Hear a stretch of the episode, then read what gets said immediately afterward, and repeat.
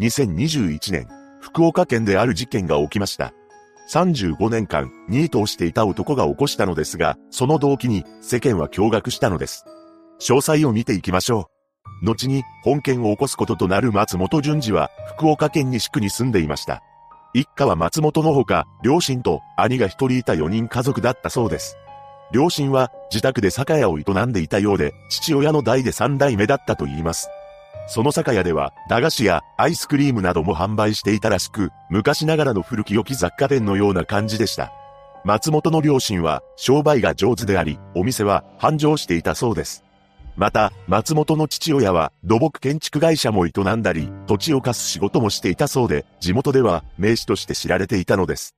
そのように社交的で評判のいい両親だったのですが、その一方で松本は小さい頃からとてもおとなしい人物だったと言います。何でも、小中学校の時は、松本が誰かと遊んでいる姿を見た同級生はおらず、内向的な性格の少年として知られていたそうなのです。また、クラスメートに声をかけられることがあっても、松本の気が乗らない時は、反応せずに、古し方をかましていたと言います。とはいえ、彼は、勉強に関しては得意だったらしく、成績優秀な生徒だったそうです。そして小学6年の時に、自分の将来の夢について、発表する授業がありました。そこで松本が発表する順番が回ってきたのですが、一言も話そうとしなかったと言います。ただ、ある同級生が将来何になりたいか尋ねたそうです。すると松本は科学者になりたいと教えてくれました。このようにおとなしい性格ながらも将来の夢を持っていた松本なのですが、ある時突然ぶち切れたこともあったと言います。というのも、同級生が松本のことをからかった時に、彼の表情が一変して、いきなり椅子を振り上げて襲ってきたというのです。この時は周りが止めに入ったため問題になることはありませんでした。その後、進学校として知られる高校を卒業し、大学にも入学しています。しかし、その大学は父親に相談することなく突然辞めてしまいました。この事実を知った父親は松本のことを厳しく叱責したそうです。それ以来、父親に対して苦手意識や嫌悪感を抱くようになり、ほとんど会話することもなくなってしまいました。大学を中退した松本は企業に就職したものの営業成績がひどかったらしく半年ほどで退職してしまいます。それからは自宅に引きこもり状態となり親のすねをかじりながら生活するようになったのです。一時期は実家の酒屋の配達などを手伝うこともありましたが周囲から見れば適当にこなしているように見えたと言います。そして家の中では父親との関係性は悪いままなるべく顔を合わせないように生活していたそうです。ただ、その一方で、母親との関係は良好でした。松本はニートでしたが、毎朝5時に起きて、食事の準備や洗濯、掃除などを手伝っていたそうです。さらに、午後9時には眠りにつくという規則正しい生活を送っていました。そして近所のスーパーマーケットでは、母親と一緒に買い物をしている姿も目撃されていたのです。しかし、周辺の住民の間では、松本は対人恐怖症になったのではないか、という噂が流れていたそうです。実際、事件が起きるまでの間、35年間、一度も友人と出かけることはなかったと言います。というよりも、そもそも友人は一人もいませんでした。さらに、彼は携帯電話を持ち合わせておらず、インターネットに触れたこともなかったというのです。そんな生活を送る中で、松本の話し相手になっていたのが母親でした。彼は引きこもりになってから35年間、ほぼ母親としか会話をしていなかったそうです。そして松本が唯一楽しみにしていたのが漫画を読んだり、アニメの DVD を鑑賞することでした。彼は朝起きて少し家の手伝いをすると、2階にあった自室にこもり、アニメや特撮の DVD を見て一人で時間を過ごしていたのです。そんな中、事件の20年ほど前になると、近所にはコンビニなどが相次いでできたため、売り上げが落ちていった酒屋は閉店することになりました。また、両親が高齢になってきたことから、土建業を営んでいた会社も畳んだそうです。その直後、母親は、それまで仕事を頑張っていた反動が来たのか、脳梗塞になって倒れてしまいます。その後、母親の介護は父親が行っていたそうです。ちなみに、松本の兄に関しては、精神的な病を患い、事件の10年ほど前から病院に入っていました。そのため、自宅には定年退職した父親、体の不自由な母親、ニートの松本という3人で生活していたそうです。松本は両親の年金や貯金などで暮らし、毎月3万円ほどの小遣いももらっていました。しかし、そんな生活はいつまでも続かなかったのです。まず、事件の前年には、父親に認知症の傾向が見え始めました。そのため、父親は息子である松本に幾度となく同じ質問を繰り返すようになります。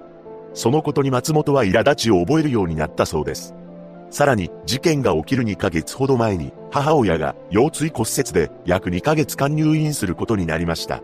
これにより、自宅には父親と松本の二人っきりになったのですが、この状態になっても父親を避け続けて会話はなかったそうです。そして6月の中旬には父親が自転車で転倒してしまい、怪我を負ってしまいました。このことがきっかけで、それまで母親の介護をしていた父親は介護ができなくなってしまいます。こうして高齢になった両親の介護を松本が見るようになりました。この時、父親は88歳、母親は87歳、松本は59歳になっていたのです。これまで母親の介護を父親に任せっきりであり、働きもせず、自室でアニメばかり見ていた松本にとって、自分の時間が奪われるのが苦痛でたまりませんでした。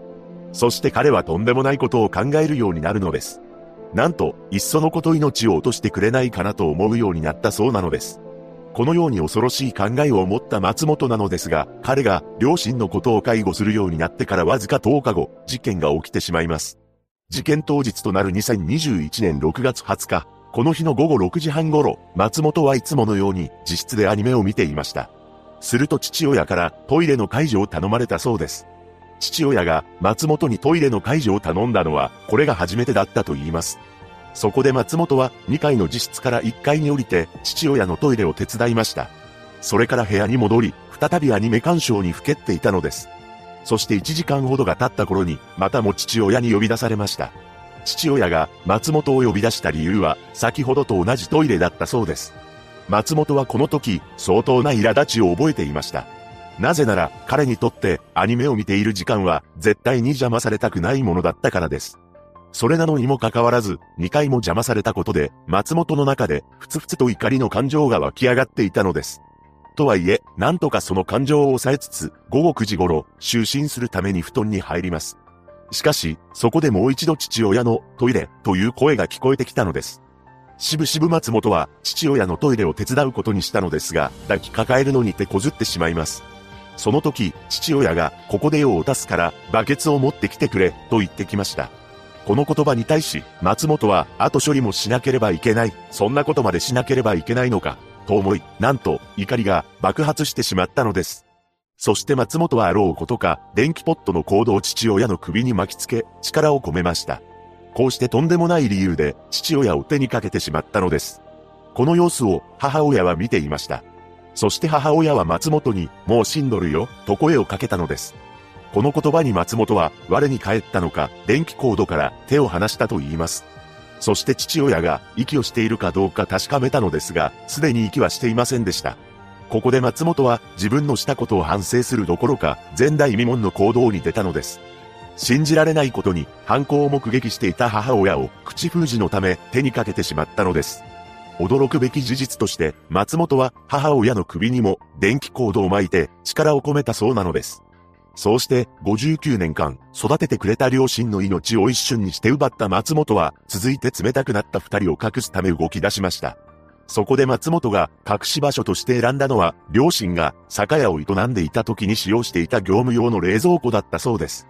この冷蔵庫に両親を隠し粘着テープで目張りしたのです。こうして恐ろしい事件を起こした松本はその後も好きな DVD を購入するなどしていつも通りの生活を続けました。さらに、事件の発覚を遅らせるため、母親の通院先や親族に対して心配しないような嘘をついています。そして自宅に訪れた介護支援センターの職員に対しては、両親がいなくなって行き先はわからない、警察への相談は、まだ様子を見たい、などと告げ、ちゃっかり隠蔽工作を働いたのです。その後2日間は自宅でやり過ごしたのですが、これ以上ごまかしきれないと考えた末、事件から3日後の6月23日には引きこもっていた自宅を出ることにしました。35年間、ほぼほぼ自宅で引きこもっていた松本ですが、彼のフットワークは意外にも軽かったようです。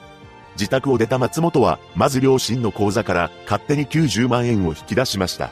そして福岡から電車などを利用して移動し、毎日宿泊先を変えながら岩手県まで逃亡しています。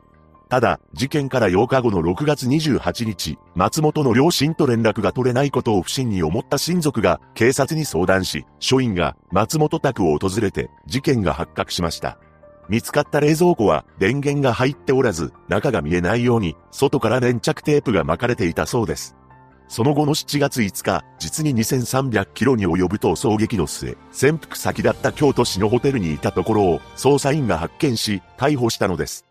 松本は取り調べで、アニメのいい場面の時、父親に介護で何回も呼ばれて、イライラしていた、両親の面倒を見ることに嫌気がさした。こんな生活が続くなら手にかけた方がいいと思った、などと供述しています。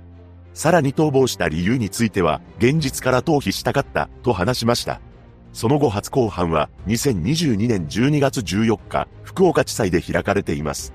裁判長が松本に、職業は、と尋ねると、無職です、と答えました。そして犯行当時の様子を次のように証言しています。あの時はブレーキが効かなかったアクセルを踏み込んでしまって勢い任せのままというか、あれはもう、まあ、完全にやりすぎたと今は思っている。勢いに任せてやった。あれはやりすぎた。その後論告休憩後半で検察側は、松本が事件当日、父親から初めてトイレの介助を頼まれただけで手にかけることを決意したと主張し、介護疲れとは異なると述べました。そして母親に至っては、口封じのために手にかけたとし、酌量の余地はなく、容赦のない冷酷な犯行で、悪質として、無期懲役を求刑したのです。その一方で弁護側は、過去に無期懲役の判決が出ている事件と比べて、残虐性が低いとして、松本が、公判で起訴内容を認めて、素直に供述していることなどを挙げ、懲役23年程度の有期刑が、相当だと主張しました。判決公判は2023年1月6日に開かれています。裁判長は犯行対応は相当悪質と指摘し、犯行を見られたことから母親にまで手をかけたことは理不尽というほかないなどとして有期刑の最長である懲役30年の判決を言い渡しました。その後、裁判長は松本に次のように説諭したそうです。30年の懲役は長く考える時間がいっぱいありますよね。お父さんとお母さんがどういった思いで育てたか、あなたと暮らしてきたか考えてもらいたい。嫌なことから目を背けずに逃げ回るばかりでいいのか、よく考えるようにしてください。一人のニートが起こした本事件。